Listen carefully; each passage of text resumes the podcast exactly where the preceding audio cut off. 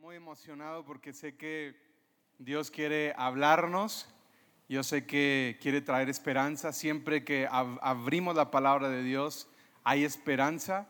Siempre que abrimos y escuchamos la palabra de Dios también viene fe.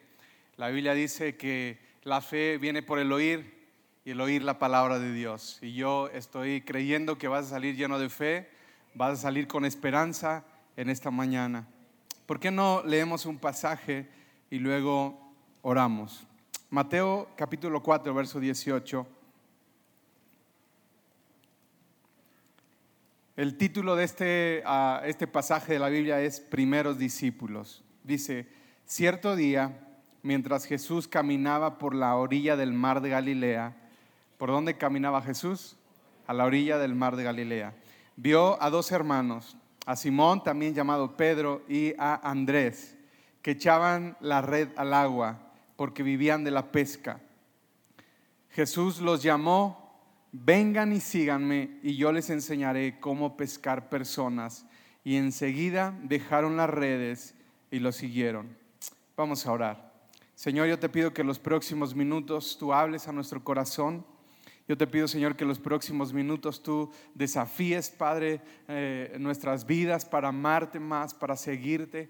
Señor, yo te pido que ah, los corazones y los oídos sean abiertos, Señor, a tu palabra y que nadie aquí salga como llegó, Señor. Yo pido que tú hagas con tu palabra tu obra que quieres hacer en el nombre de Jesús. Amén. Amén. Pues quiero hablarles de un hombre en la Biblia que posiblemente del cual ya has escuchado, quizás has escuchado muchas predicaciones, quizás lo has leído, lo has estudiado, has tomado alguna clase acerca de este personaje. Es un personaje muy peculiar, muy conocido y se llama Pedro, alias Peter. ¿Cómo se llama? Pedro. Bueno, ¿por qué no damos un fuerte aplauso y bienvenida a toda la gente que nos sigue en internet, en las redes sociales y que nos están viendo en este momento? Bienvenidos en todas partes del mundo a más vida. ¿Quién era Pedro? ¿Quién era este personaje? Su nombre original es Simón Bar Iona. Él era un pescador junto a su hermano Andrés. Eh, eran hijos de un hombre llamado Jonás. Se entiende por el contexto del pasaje y de otros pasajes que se dedicaban a la pesca, que su papá tenía una embarcación y se dedicaban a pescar. Vivía en Capernaum, Capernaum era una ciudad cerca de la comarca del, mar de Galilea, del lago del mar de Galilea. Eh, Simón creció en una ciudad, Simón Pedro creció en una ciudad llamada Bethsaida. Él vivía en Capernaum y se entiende también por los pasajes que nos dice la escritura que vivía con su suegra o su suegra vivía con él. Algunos piensan que ah, Pedro negó a Jesús porque Jesús sanó a su suegra pero este, quién sabe, ¿verdad? ¿Quién sabe? ¿Cuántas suegras vinieron el día de hoy? Yo sé que de pronto hacemos bromas de las suegras, pero la verdad es que son gente extraordinaria, las amamos y hay muy buenas suegras aquí en este lugar. ¿Por qué le damos un fuerte aplauso a Dios por la vida de todas las suegras? Buenas suegras. Bethsaida, el lugar donde creció Pedro, el lugar donde nació Pedro, era una ciudad también cerca del mar de Galilea. Esa ciudad se llamaba Bethsaida y el nombre Bethsaida significa ciudad de pescadores o ciudad del pescado curado. Algo que sucedía por el hecho de estar cerca del lago, del mar de Galilea, es que la mayoría de la gente en Bethsaida se dedicaba a la pesca. Entonces, ellos desarrollaron un sistema para conservar los pescados y lo que hacían es que lo curaban. Pescaban, lo salaban, lo dejaban secar en unas ollas de arcilla, en unas, uh, en unas tazones de barro grandes y después de que estaba seco, entonces ya lo podían comercializar porque ya no tan fácil se echaba a perder. Lo exportaban hasta Jerusalén, a otras partes de Israel. Y eh, según algunos historiadores, también desde esa ciudad exportaban a otras partes del imperio romano, inclusive a Roma. Bethsaida era pues conocida como una ciudad de pescadores y ahí, en ese contexto, creció Pedro. Ahí en esa ciudad jugaba canicas a los trompos, a la resortera, fue la ciudad natal de Pedro. Uno pensaría, bueno, una ciudad que tiene peces, que ah, exportan, que tienen una industria ahí de pescado muy floreciente. Uno pensaría, bueno, es una ciudad muy próspera, eh, toda la gente ahí le va bien, este Pedro estaba bien acomodado, pero, pero no era así. Más o menos el contexto de esa ciudad eh, en, esa, en esa época era el siguiente. Si tú querías pescar, necesitabas un permiso especial. Eso, ¿cómo lo obtenías? Bueno, eh, primeramente, todos los recursos naturales, la explotación del mar, la explotación de los ríos, la tenía monopolizada Herodes, el, reino de, Israel, tenía monopolizada la explotación de todos los recursos naturales.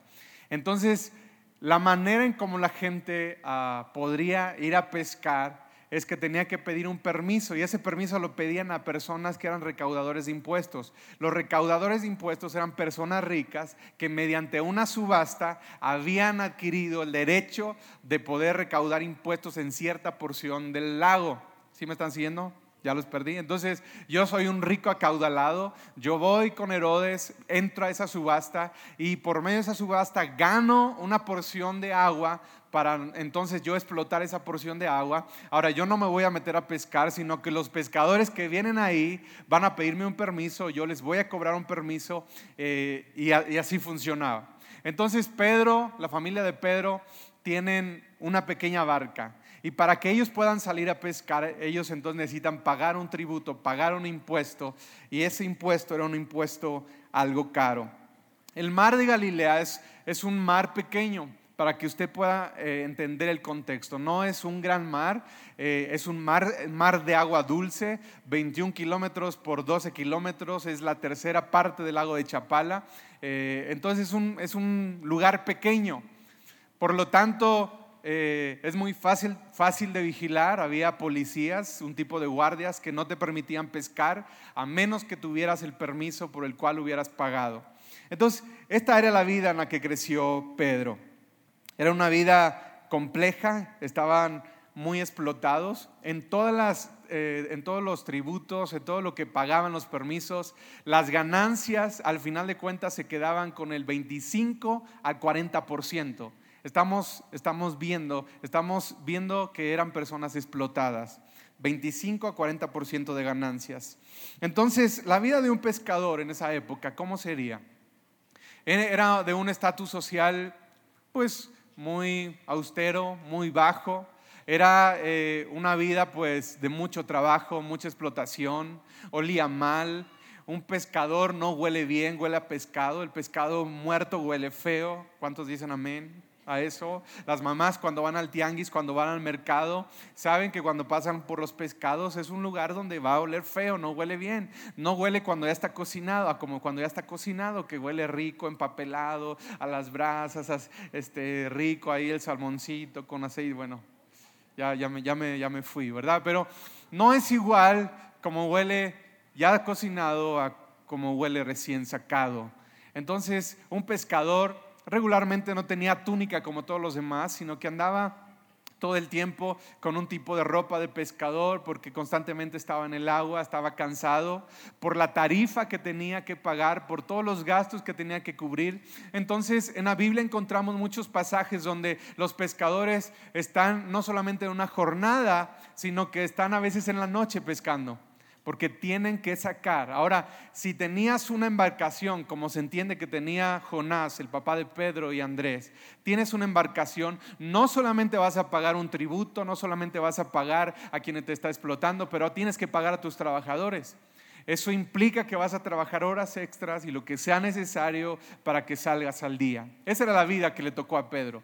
Nada glamuroso. Ahora piensa, nada glamuroso, una vida ordinaria, una herencia de trabajo que había heredado. En aquel tiempo tú heredabas eh, el oficio que, que, le tenía tu familia. Nuestro Señor Jesús heredó un oficio que era de carpintero por su papá José, pero algunos heredaban este oficio, el oficio de ser pescador. Pedro había heredado ese oficio, un oficio ah, pues en, una, en un estatus social bajo, oloroso, apestoso, nada de glamour, eh, cansado, agotado, explotado, y su suegra vivía con él. Ahí está. Una vida ordinaria, diga conmigo una vida ordinaria. y de alguna manera una vida resignada. Sabes, muchos de nosotros vivimos vidas ordinarias y resignadas, resignadas a estar ahí en lo que nos tocó. Bueno, esto me tocó hacer, esta es la vida que me tocó vivir, este es el tiempo en el que me tocó nacer y pues hay que vivir, hay que echarle ganas, ni modo vidas resignadas. A veces nos encontramos haciendo, dedicándonos a algo en nuestra vida que no escogimos, que no queríamos hacer, simplemente porque papá te dijo, porque mamá te dijo, porque fue lo que había, porque fue la oportunidad que se presentó. Y ahí estamos toda nuestra vida, 50 años, 40 años, amargados, cara larga, viviendo la vida, haciendo la rutina, resignados a un lugar que no nos gusta, en una posición que no anhelamos, que no deseamos, pero al final de cuentas la vida que nos tocó vivir. Ahí estaba Pedro, resignado y ordinario, una vida resignada y una vida ordinaria. Pero hay una segunda etapa en la vida de Pedro, diga conmigo una segunda etapa. Esta segunda etapa está bien interesante. Y esta etapa yo le puse el Dios que nos busca. Diga conmigo el Dios que nos busca. Voy a leer otra vez el pasaje que leí al inicio por si estabas dormido cuando lo leímos. Mateo 4:18 dice, cierto día, mientras Jesús caminaba por la orilla del mar de Galilea, ¿por dónde caminaba Jesús? Por la orilla del mar de Galilea. Vio a dos hermanos, a Simón, también llamado Pedro, y a Andrés, que echaban la red al agua, porque vivían de la pesca. Jesús los llamó, vengan, síganme y yo les enseñaré cómo pescar personas. Y enseguida dejando las redes, le siguieron. Yo veo tres cosas en ese pasaje. Primero, Jesús los vio. Segundo, Jesús los llamó. Y tercero, Jesús les dio un propósito. ¿Sabes qué increíble que en medio de una vida ordinaria, en medio de una vida resignada, se aparece Jesús para interrumpir nuestra vida? Qué padre el día que Dios se para, el día que Dios interrumpe nuestra vida, porque cuando Dios interrumpe nuestra vida es para bien, es para darnos una vida mejor, una vida más alta, un propósito, un destino, algo más glorioso. ¿No le da gusto eso? ¿No le da gusto eso? Dale un aplauso fuerte a Dios. Dios nos encuentra. Él nos vio primero. Sabes, a veces nosotros pensamos, yo busqué a Dios, yo encontré a Dios, yo me puse a orar, yo no sabía orar, me puse a clamar, yo le dije, si existes, ven, eh, quiero verte, quiero tener un encuentro contigo. Y a veces podemos captarnos, Dios, eh, yo encontré a Dios, yo, yo, este, yo lo estaba buscando, etcétera, etcétera. yo era un buscador y al final yo lo encontré. Pero quiero decirte que no fue así, porque Dios nunca ha estado perdido para que tú lo encuentres. Él fue quien nos encontró a nosotros. Él fue quien nos vio, nos observó, vio nuestra vida seca, vacía, aburrida, sin propósito, sin destino, resignados en esa banca, en ese lugar, resignados en ese lugar de sequía, de soledad de nuestro corazón. Y Él nos vio, Él nos llamó y luego nos dio un propósito. Qué increíble que no solamente nos llama, no solamente nos dice, vengan, sino que les dijo, le dijo a Pedro y a Andrés, vengan y síganme. Ustedes son pescadores de peces, pero yo los haré pescadores de hombres. Qué increíble. Dios nos busca. Sabes, a veces pensamos, y no sé, a lo mejor hay personas aquí que vienen por primera vez y, tú piensas, bueno, yo tengo tiempo viniendo a la iglesia y me gustó esta onda y se siente bien el ambiente y el karaoke aquí está chido y, y estás como, ah, a mí me gusta. Pero detrás de ese a mí me gusta está el amor de Dios persiguiendo tu corazón, siguiendo tu corazón. Está el amor de Dios eh, tocando tu puerta, diciéndote, hey, yo te estoy buscando. Dios restaura nuestra identidad huérfana, nos da identidad, nos da valor, nos da aprobación. Yo no sé por qué llamó a Pedro. Pedro no tiene nada de espectacular. Pero yo entiendo que Dios ve cosas en nosotros que ni nosotros vemos a veces.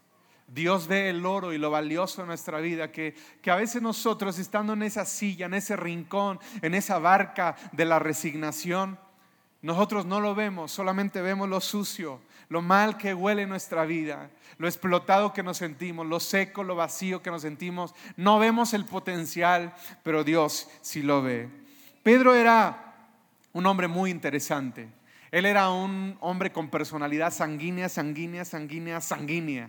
Era un I. Él era impulsivo, era temperamental. Él se emocionaba y luego se desemocionaba. Venía, iba, peleonero, broncudo. Era, este, era de esos que responden antes de pensar. ¿verdad? Respondía rápido, era un buscador de la verdad, preguntaba. Eh, eh, toda la suma de las preguntas que los discípulos le hicieron a Jesús no se comparan con las que hizo Pedro nada más. O sea, era un preguntón. Hacía preguntas muy teológicas, muy profundas, y de repente hacía otras preguntas que nada que ver, así como, ¿qué onda contigo? De repente lo usaba Dios, de repente lo usaba el diablo. O sea, este, así era Pedro. De repente quería dar la vida por Jesús, yo voy a morir por ti hasta la muerte, yo voy a dar mi vida, voy, yo, yo no te voy a dejar morir, ah, Señor, y yo aquí estaba, pero, y de repente se, se desanimaba, ¿no? O sea, era, era muy, muy voluble Pedro. Era una persona que estaba de buenas, estaba de repente de malas. Era una persona que se emocionaba y, como cuando tú y yo no escuchamos una palabra que nos emociona.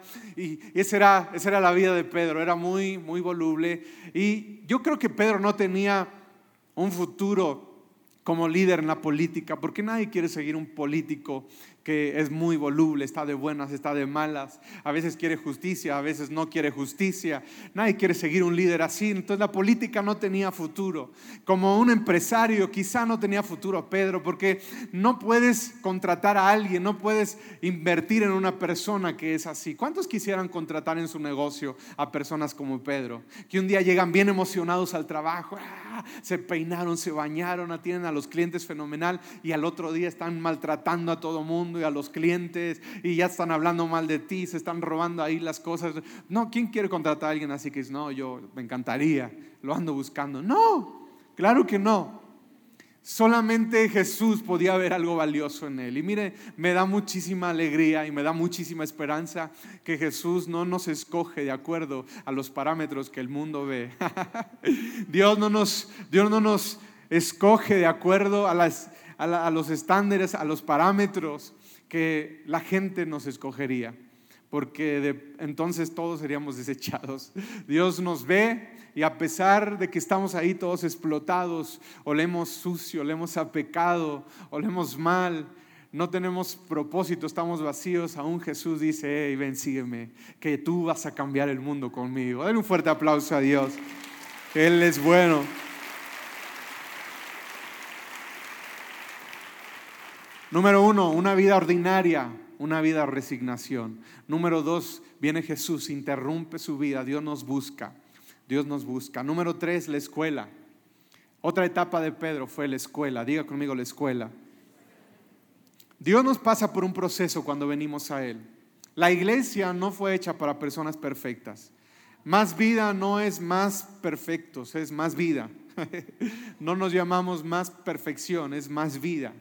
No fue diseñada para todos los que estuvieran sanos, limpios, santos. no, no, no, no. La iglesia está llena de personas de carne y hueso y un pedazo de pescuezo. Todos los días necesitamos la gracia de Dios. Todos los días necesitamos el favor de Dios en nuestra vida decirle, Señor, no has terminado conmigo. Todos los días estamos diciendo, Señor, todavía te necesito, como hace 40 años cuando recibí por primera vez de tu gracia mi corazón, todavía hoy la necesito, todos los días. Entonces, lo importante es que Jesús no nos deja como nos encuentra. Entonces Dios tomó a Pedro, entonces Jesús le dijo, hey Pedro, te voy a hacer un pescador de hombres. Tú vas a cambiar el mundo, Peter pero necesitas entrar a mi escuela, ven para acá. Entonces Pedro está emocionado, ¡Ah! la escuela de Jesús, ¿no? Y la escuela de Jesús, qué alfa, ni qué sanidad, ni qué nada, es la escuela de Jesús. Estamos hablando de que Jesús decidió invertir tres años, tres años terrenales con Pedro y con otros discípulos. Pero estamos hablando de Peter. Entonces, tres años en la escuela tres añejos, tres añitos, 36 meses. Entonces empieza a caminar Pedro con Jesús. Y Jesús, la escuela de Jesús es una escuela teórica, pero también es muy práctica. Diga conmigo, muy práctica. Entonces Jesús se lleva a Pedro y recorren varias partes de, Israel, muy, muy pocas, pero, pero recorren ahí varios territorios. Entonces Pedro lo ve sanar enfermos. Esa fue la escuela de, de Pedro. Lo ve sanar enfermos, lo ve levantar paralíticos, lo ve dar vista a los ciegos, lo ve levantar muertos, lo ve limpiar a leprosos. O sea, ahí está Pedro siguiendo, viendo todo lo que Jesús, wow, wow, lo ve alimentar a miles de personas con tan solo unos pescados y unos panes, alimentan a multitudes. Y yo creo que Jesús a sus discípulos los hacía partícipes de sus milagros también. La Biblia dice cuando alimentaron a cinco mil personas, eran solamente unos panes y unos peces.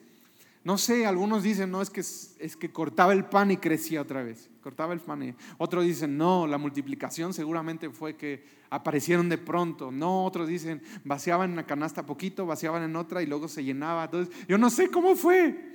Pero a mí me gusta creer que Jesús les enseñaba, les hacía practicar a sus discípulos esto. Entonces yo imagino a Pedro partiendo el pan ahí.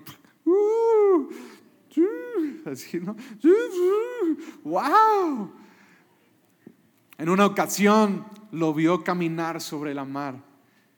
En otra ocasión lo, ve, lo vio hablarle al viento y a la mar y, el mar obedecieron a Jesús. Entonces Pedro participó. Pedro vio, Pedro estuvo en una escuela, en la escuela más increíble y sensacional que, que, que alguien podría aspirar, la escuela, los tres años de ministerio con Jesús. Entonces Pedro no solamente eso, Pedro también vio su gloria. Fue uno de los pocos discípulos que estuvieron con Jesús en el monte de la transfiguración. En el monte de la transfiguración Jesús se reveló a ellos y ellos pudieron ver la gloria, la santidad de Cristo Jesús, su gloria. no, no, no, no, no podía, no, o sea, imagínate, Después de que una persona puede ver milagros de esa naturaleza, puede ver este, sanidades, puede ver cómo levantan muertos, pero ver la gloria de Jesús, esa fue la escuela de Pedro. ¿Cuántos quisieran una escuela así? Qué tremenda escuela la de Pedro. Una vez Jesús les preguntó a sus discípulos, ¿y ustedes quién piensan o quién dicen que soy yo? Simón Pedro respondió, tú eres el Cristo, el Hijo del Dios viviente. O sea, Pedro tenía la revelación de que ese hombre, su maestro, su Señor, no solamente era un Mesías, pero era el Hijo de Dios, era Dios mismo. Y Pedro, Pedro está declarando, tú eres el Mesías, tú eres el Hijo de Dios viviente. Ese era Pedro. Entonces, de repente entramos en la vida cristiana y la vida cristiana es emocionante y es una escuela y estamos creciendo, aprendiendo, Dios está sanando nuestra vida, Dios hace milagros, Dios nos sana, Dios nos provee un trabajo, estamos bien emocionados. ¡Uh! Dios me sacó de la rutina, me sacó del ordinario, me sacó de mi silla de resignación, ahora vengo a la iglesia, ahora le estoy sirviendo, ahora me he involucrado en servir en algún área de la iglesia. ¡Uh! Y es más, estoy tomando el curso alfa, me estoy preparando para ser líder de grupo conexión, ahí la llevo. Uh. Número cuatro, etapa cuatro, los tropiezos. Diga conmigo, chin. Ojalá que no hubiera esta etapa, pero es parte de... Después de tantos años, tres años, aquel que dijo, ¿a quién iremos si solamente tú tienes palabras de vida eterna? Porque esas palabras también las dijo Pedro. En una ocasión, cuando varios discípulos abandonaron a Jesús, les dijo a sus doce, ustedes también quieren irse. Y Pedro contestó, ya sabe, Pedro siempre quería hablar, ¿verdad?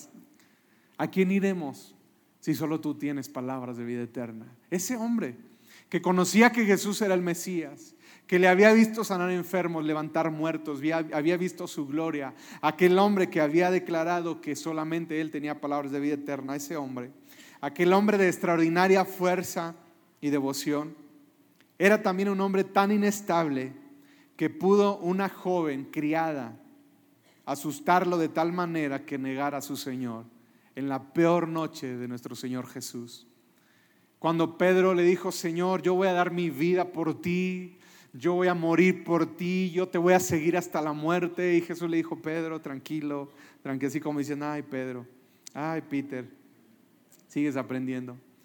Y le da una profecía ese día. Le dice, ¿sabes qué, Pedro? No, no va a cantar el gallo hasta que tú me hayas negado tres veces. No, ¿cómo crees, Señor? Sí, Pedro. Y así sucedió aquella noche.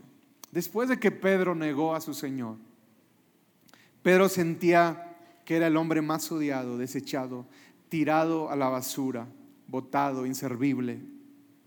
¿Sabes? Cuando nosotros caminamos en el Señor y tenemos fallas, tenemos tropiezos en nuestra vida, tenemos errores, viene una vocecita que no viene del cielo y te dice que ya no sirves para nada.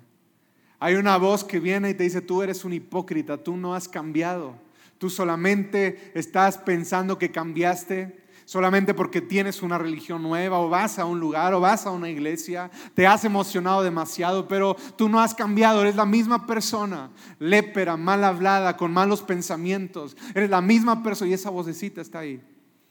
Y después esa voz ya no, ya no es una voz externa, sino que uno mismo empieza a decir, sí es cierto, ya no sirvo, soy una basura, la regué Hice algo que no tenía que hacer. ¿Por qué contesté así a mis papás? Yo ya no quiero hablar así y sigo hablando así. Ya no quiero tener esa adicción y todavía sigo batallando con esa adicción. Yo quiero servir, quiero honrar a mi esposa de una mejor manera, pero no me sale, me hace enojar, no, me desespera. ¿Por qué? Y nos sentimos como Pedro, como que cuando negamos a Jesús con alguna acción, con alguna falla, pensamos que nada de nuestro llamado, nada de nuestro propósito se va a cumplir. Pensamos, ya no sirvo, soy un desecho, soy una basura, yo no la hago, yo, yo no creo que voy a poder. Y regresamos al lugar de la resignación. Sabes, Pedro se sentía tan condenado, tan mal, se sentía tan sucio, se sentía tan deshonesto, tan desleal, que había negado a su Señor, aquel que le llamó, que le dio propósito, aquel que le pasó por una escuela tres años, aquel que invirtió la vida en él, aquel que todavía horas antes le había lavado los pies, lo había negado y Pedro se sentía, soy una basura, ya no sirvo para nada que me den una patada y que me echen ahí, no sé a dónde. Así se sentía Pedro. Cuando eso pasa, volvemos al lugar de la resignación. Resignados a vivir la vida ordinaria que habíamos vivido siempre. ¿Sabes? las iglesias están llenas de personas resignadas. Personas que un día recibieron un llamado de Dios. Personas que un día Dios los vio, los encontró, los llamó y les dio un propósito y le dijo, hey, tú vas a cambiar el destino de tu familia, tu entorno, tu comunidad. Tú vas a ir a las misiones, tú vas a servir a esta casa, a esta iglesia. Tú vas a cambiar tu ciudad, tú vas a abrir una iglesia, tú vas a hacer algo. Pero de pronto esas personas se equivocan, la riegan. No aplauda por esto. Escúcheme tienen ese llamado, pero de pronto falla, fracasan y regresan a esa silla. No, yo no puedo, yo no puedo. No creo, soy uh, todavía, tengo detalles en mi vida, en mi matrimonio, yo no puedo hacerlo. ¿Cuántos siguen aquí? no somos perfectos. Estamos en un proceso. Esa escuelita de Dios es una escuelita que algunos llaman el proceso de santificación. Un día seremos a su imagen, el día que nos encontremos con Él cara a cara, seremos transformados a su imagen. Pero mientras estamos acá, Dios sigue trabajando con nosotros, trabajando con nosotros. Y cada vez que tú tropiezas, cada vez que tú resbalas, no regreses a la silla, a la barca de la resignación. Porque le digo que muchas iglesias tienen gente en bancas de resignación. No, yo no, yo ya, ya lo intenté, no pude, no pude cambiar, no logro cambiar. Entonces mejor voy a ser un buen cristiano y, solamente voy a ir a la iglesia y, voy a ser un buen diezmador y y, los domingos voy a ser fiel ahí. A lo mejor mis hijos. A lo mejor Dios sí hace algo con ellos. Mejor voy a invertir mi vida en ellos. A lo mejor Dios sí tiene algo con ellos porque conmigo ya no. Porque yo la he regado, he fracasado. Pero quiero decirte, no es así. No es así. Quiero decirte, levántate del lugar de la resignación, porque los llamados de Dios no caducan, no son perecederos. El llamado, el propósito, el destino que Dios un día te hizo a ti, como le dijo a Pedro, voy a hacerte pescador de hombres. Y si Dios tiene un llamado, si Dios te dio un propósito, los propósitos de Dios no han pasado, no han caducado. Todavía Dios quiere hacer algo contigo. Ahora sí, dale un fuerte, fuerte, fuerte aplauso a Dios. Pedro pensó, ya no soy digno de vivir para pescar hombres. Tengo que regresar a mi lugar antiguo. Es como que Satanás le pone un estate quieto, así, paz, estate quieto. Regrese a la barca. Ahí voy, ahí voy. Ahora así como, ah, yo me voy a levantar, yo voy a ir, yo voy a servir, voy a dar mi vida, voy a ir a las naciones. paz, cálmese. Y muchos con ese estate quieto del diablo se quedaron sentados. Pero hay otra etapa que me da mucha esperanza. Tenemos un Dios que no se rinde. Él es un romántico persistente con nosotros.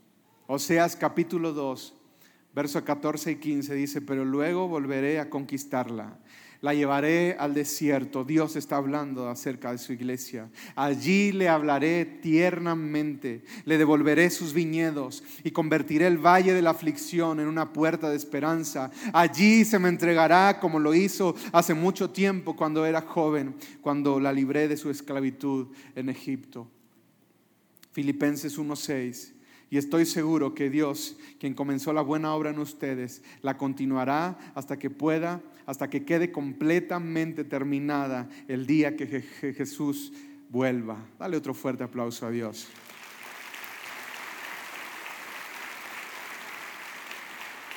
No importa el tamaño de tu error o tu falla, Jesús siempre regresa por nosotros a recordarnos que nos llamó un día para ser pescadores de hombres. Regresa por nosotros a su plan original. Nosotros nos damos por vencidos, nos desanimamos con nosotros mismos. ¡Ah! Pero Jesús regresa y nos habla tiernamente, nos dice, hey, todavía hay un llamado para ti. Hay un propósito esperándote todavía. Mira cómo, mira cómo termina esta historia de Pedro. Jesús murió, Jesús resucitó, sus discípulos andan ahí asustados, dispersos. Pedro sigue pensando, ya no sirvo para nada, Dios ya no se fija en mí, pero en una tarde, en una mañana, no, dice aquí si era la mañana o la tarde, pero dice, bueno, era una mañana. Juan 21, desde el verso 1. Es la tercera vez que Jesús se aparece a sus discípulos.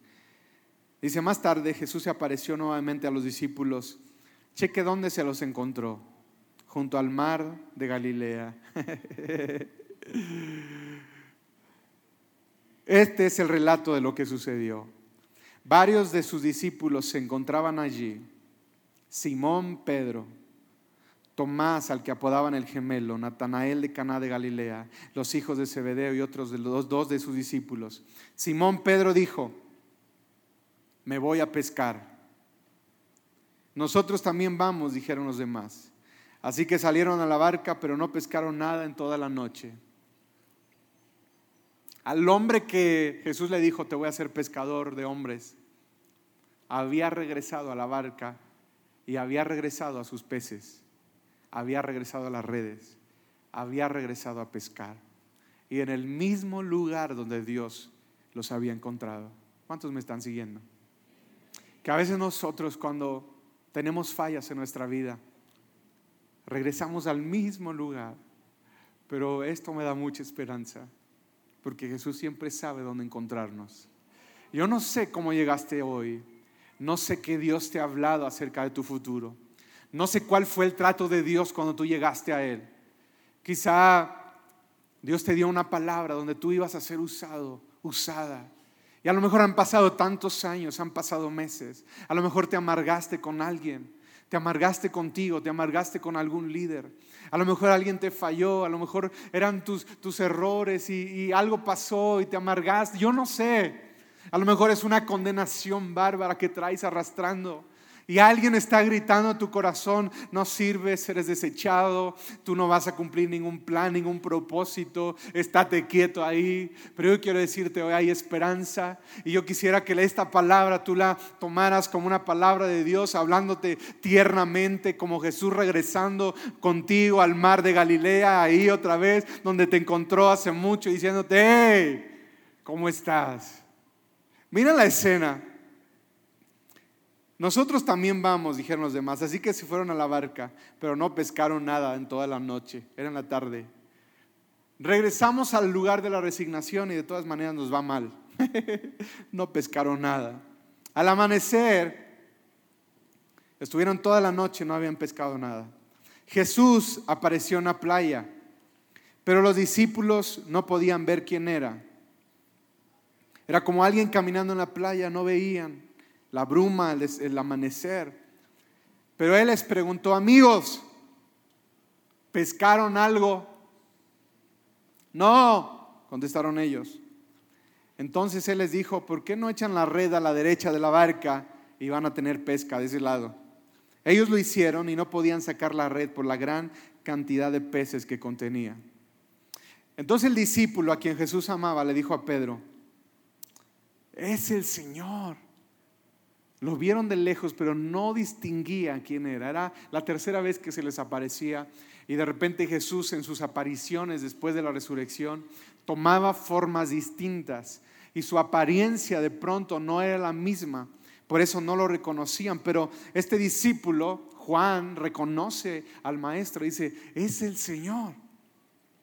Cuando Simón Pedro oyó que era el Señor, se puso la túnica porque se la había quitado para trabajar. Mira, por tres años ya estaba acostumbrado a traer una túnica, pero como ya había regresado al lugar de la resignación, entonces ya, no, ya se la había quitado.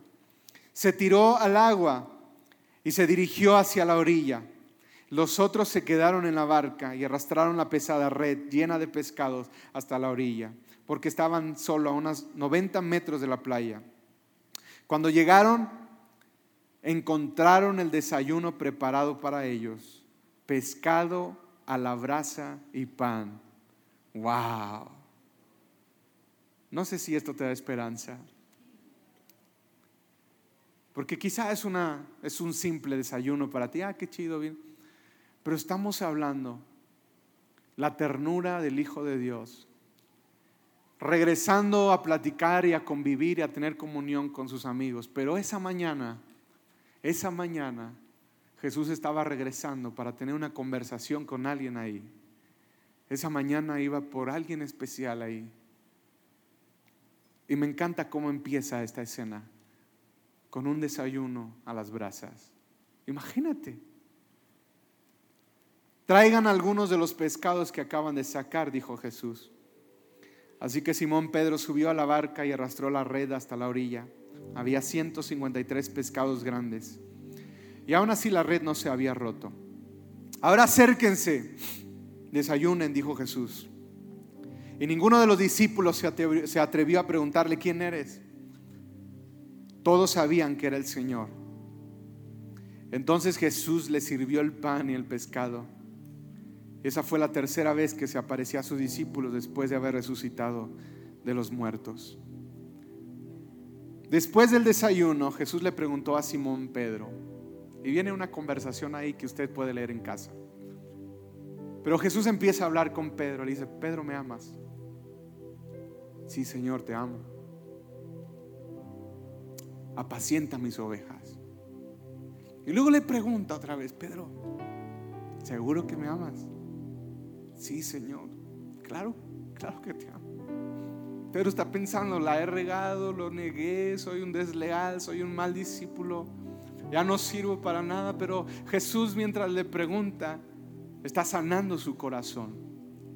Porque a veces el rechazo que sentimos ni siquiera es de demonios, tiene que ver con nosotros.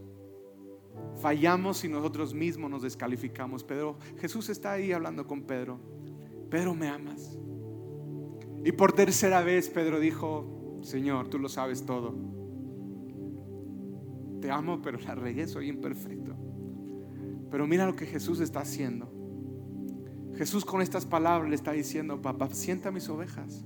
Le está diciendo, mi amor por ti, mi llamado por ti, mi destino para ti no ha caducado.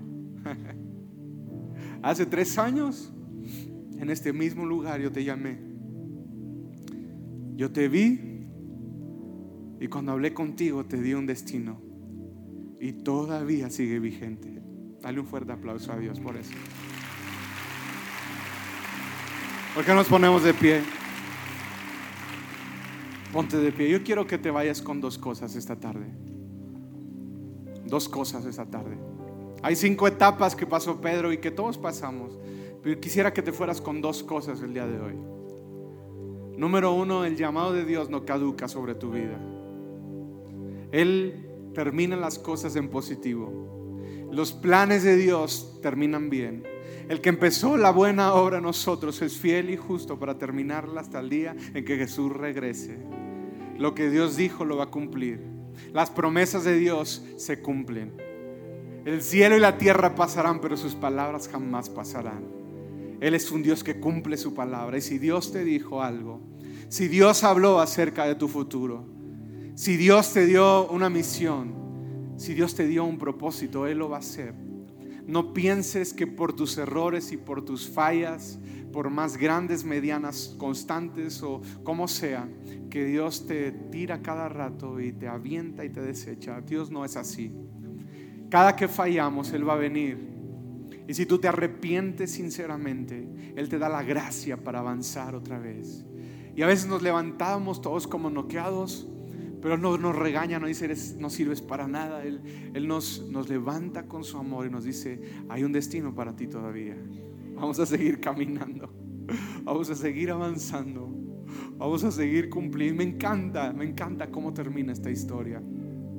Porque aquel Pedro tempestuoso, tempestuoso, iracundo, arrebatado,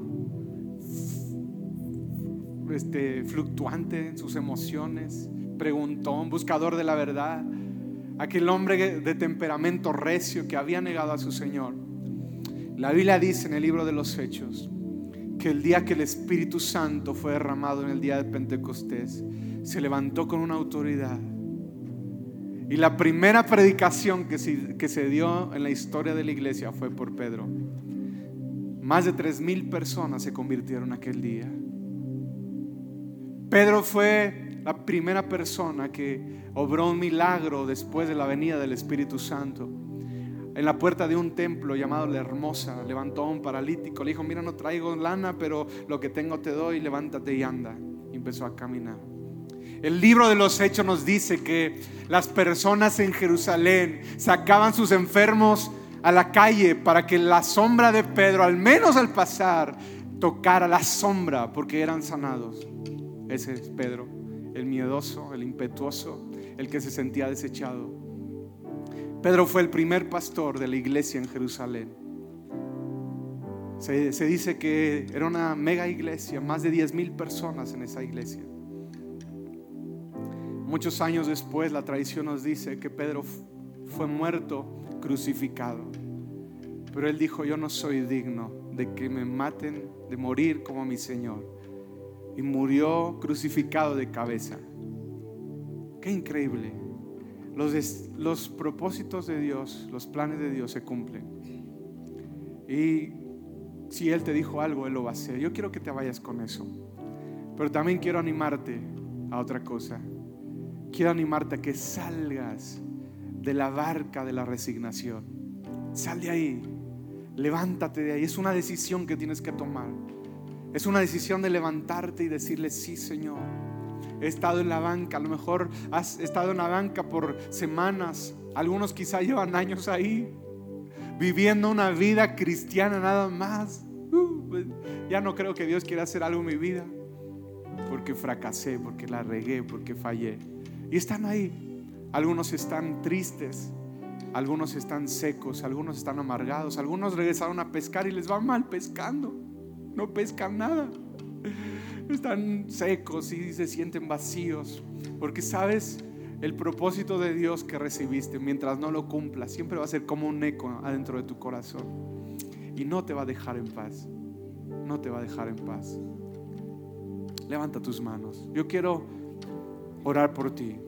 Padre, yo te pido por cada persona que quizá pueda estar en ese lugar, en esa esquina, en esa banca, en esa barca de la resignación, viviendo la misma vida, ordinaria, normal, sin propósito, antes de conocerte. Solamente quizá viviendo al día, decididos y resignados a ser buenos cristianos, pero sin ir más allá. A cada persona que tiene sueños, Señor, que tiene llamados, a cada persona que tú un día le dijiste, Señor, acerca de su futuro, pero que lo tienen enterrado, que lo tienen guardado, que lo tienen escondido, que han regresado a esa silla, a esa barca de la resignación. Yo te pido que hoy tú lo saques de ahí, Señor. Que tú inquietes en su mente y en su corazón. Aún te pido que sanes toda amargura, que sanes, Señor, toda cosa contra ellos mismos o, o, quizá contra otros o con líderes o con la iglesia. Que tú sanes eso, Padre. Sana lo que, lo que necesita ser sanado. Señor, yo te pido por cada persona que ha batallado con condenación. Personas que quizá te fallaron y que se han arrepentido genuinamente, pero que aún batallan con condenación. Yo declaro libertad en tu vida, libertad en tu mente, en tus emociones, en tu corazón. El que al Hijo libertare será verdaderamente libre. Señor, yo declaro tu libertad en cada persona toda atadura, toda opresión del enemigo que nos quiere mantener en ese lugar, en la misma playa todo el tiempo, en ese lugar ordinario, Señor. Yo te pido, Padre, que tú nos levantes, que tú nos saques de ahí. Y gracias, Señor, que has llamado a esta iglesia, no para ser una iglesia ordinaria o resignada, Señor, sino que nos has hecho parte de una familia y nos has llamado a cambiar, Señor, nuestra generación, a traer tu reino a esta ciudad, a impactar las naciones, a sacudir esta nación. Queremos ser parte de esa visión, queremos entrar, correr contigo, fluir contigo. Queremos ser parte, Señor. No permitas que volvamos ahí por más errores en nuestra vida, por más tropiezos. Siempre ven, háblanos, levántanos, ayúdanos. Queremos depender de tu gracia todos los días hasta que tú regreses. Levanta tus manos, dile Señor, quiero depender de tu gracia. Siempre, un día a la vez, depender de tu amor, de tu gracia. Tú nos sostienes. No es nuestra habilidad, no son nuestros dones, no es nuestro talento, no es nuestra inteligencia. Queremos depender de tu gracia, Señor. En el nombre de Jesús. En el nombre de Jesús. Amén. Dale un fuerte, fuerte, fuerte aplauso a Dios. Y vamos a adorar un momento. Vamos a adorar.